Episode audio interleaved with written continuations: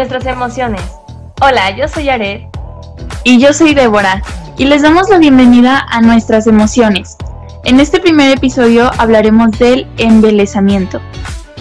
Te hablaremos de lo que esta emoción significa, lo que ocasiona y te mencionaremos algunos ejemplos de esta. Quédate con nosotras y empieza a conocerte más. Empecemos. Cuando sentimos tanto placer que nos quedamos enfocados en algo o en alguien perdiendo el sentido y la capacidad discriminar lo que nos rodea, estamos bajo el influjo de la emoción del embelezamiento. Es por tanto esta una emoción que nos obliga a elegir entre el resto del mundo y el objeto de nuestro amor.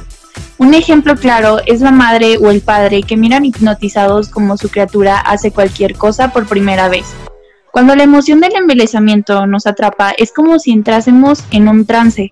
El mundo a nuestro alrededor se difumina y quedando solamente iluminado aquello que nos deleita.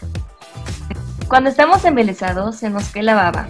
Quedamos embobados, cautivados y embargados. Este es el poder de la emoción del embelezamiento. Su capacidad para eliminar de la ecuación de nuestra conciencia cualquier otro elemento que no sea aquel que tanto placer nos produce detener el normal desarrollo de nuestro pensamiento consciente y situarnos en un limbo hedónico del que no conseguiremos escapar hasta que el flujo que nos seduce finalmente desaparezca. Aquella melodía que hace que el tiempo se detenga ante nosotros. La contemplación absorta de cierta pintura. Esa puesta de sol esplendorosa. Son situaciones prototípicas que proporcionan y propician la aparición de esta emoción.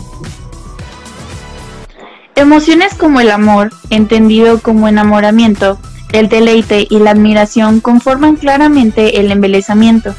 Sin embargo, este se diferencia de las demás, no solo por su mayor intensidad, sino también por su duración.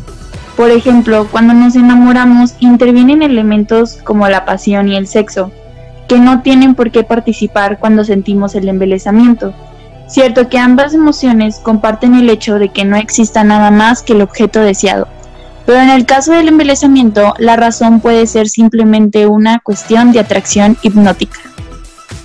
De igual manera, a diferencia de lo que ocurre en el embelezamiento, cuando sentimos deleite lo hacemos durante unos instantes más o menos duraderos y somos conscientes del placer de este, siendo el componente sorpresa que contiene la emoción del deleite probablemente la cuestión diferencial entre ambas emociones.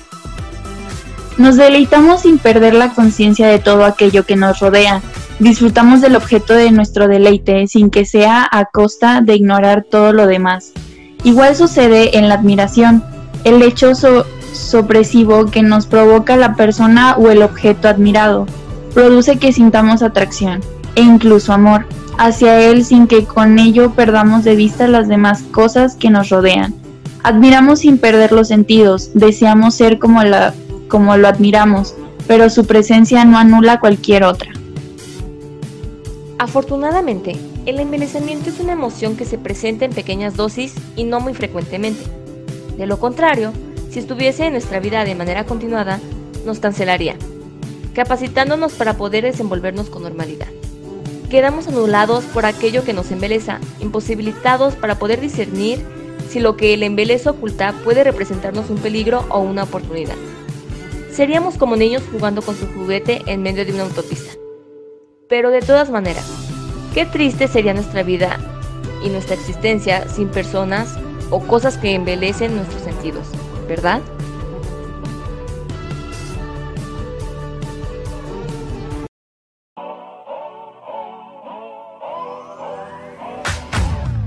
Y eso es todo por el episodio de hoy. Fue un gusto tenerte con nosotras y esperamos que hayas disfrutado de este episodio de Nuestras emociones, tanto como nosotras lo hicimos. Nos vemos en el siguiente episodio con una nueva emoción.